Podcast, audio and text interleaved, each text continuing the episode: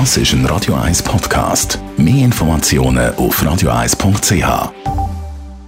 Die Sprechstunde auf Radio 1, präsentiert von der Dr. Andres Apotheke Stadtlaufen. Pflanzliches Wissen aus der eigenen Produktion bei Sportverletzungen, Blasenentzündung und Energiemangel keine Maskenpflicht mehr im öffentlichen Verkehr, keine Isolationspflicht mehr nach einem positiven Corona-Test.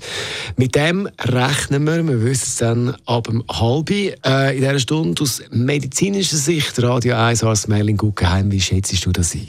Also wir gehen zurück an einen Ort, wo der Umgang mit der Krankheit, dem Risiko von einer Ansteckung eigentlich wieder zurückdelegiert werden das Individuum und als Gesundheitswesen ohne staatlichen Eingriff.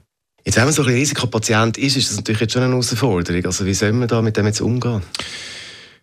Ich muss vielleicht grundsätzlich sagen, es gibt den Aspekt von der gesamtgesellschaftliche Aspekt, wo, wo, wo, ich sinnvoll finde, dass man die Leute selber entscheiden lassen, was machen und nicht machen. Wir diktieren nicht, ob sie rauchen, trinken, ob sie Sport treiben oder nicht. Das sind alles Sachen, wo eigentlich wüssten, was gescheit wäre, aber man überlegen jedem Einzelnen, wie er sich da verhält. Und entsprechend muss jeder für sich selber entscheiden, wie er mit dem Ansteckungsrisiko umgeht. Persönlich ist es für mich schwierig gewesen, dass man so je länger je mehr auch ein bisschen den Respekt vor den Risikopersonen verloren hat. Also man hat immer gesagt, ich, ich, ich, oder ich muss und darf nicht und das.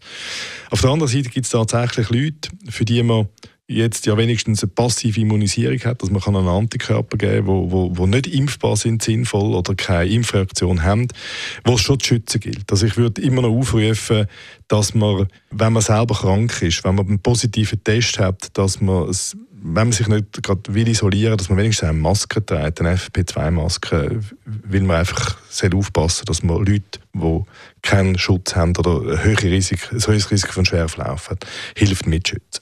Eben, das ist jetzt schon etwas, wenn es wirklich so ist, mit der Isolationspflicht, die wegfällt, das ist ja dann schon noch ein, ein, ein grosser Schritt. Ja, also wenn man zurückgeht und sagt, wir übergeben die Verantwortung wieder am Einzelnen, dann ist es auch wichtig, dass wir als Einzelne die Verantwortung wahrnehmen, dass man vernünftige Entscheidungen fällen, dass man ähm, pfleglich umgehen miteinander und nicht denken, ich kann jetzt einfach schlicht wieder machen, was ich will. Das ist nicht die Meinung.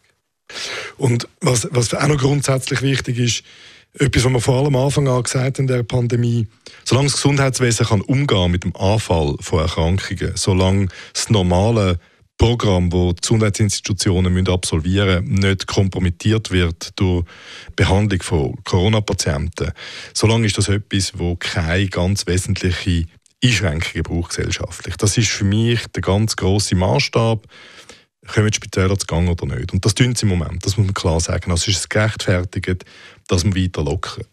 Ob wir irgendwann wieder zurückdrehen müssen, weil sich die Situation ändert, das weiß im Moment niemand. Aber ich, ich persönlich halte die Entscheidung für korrekt.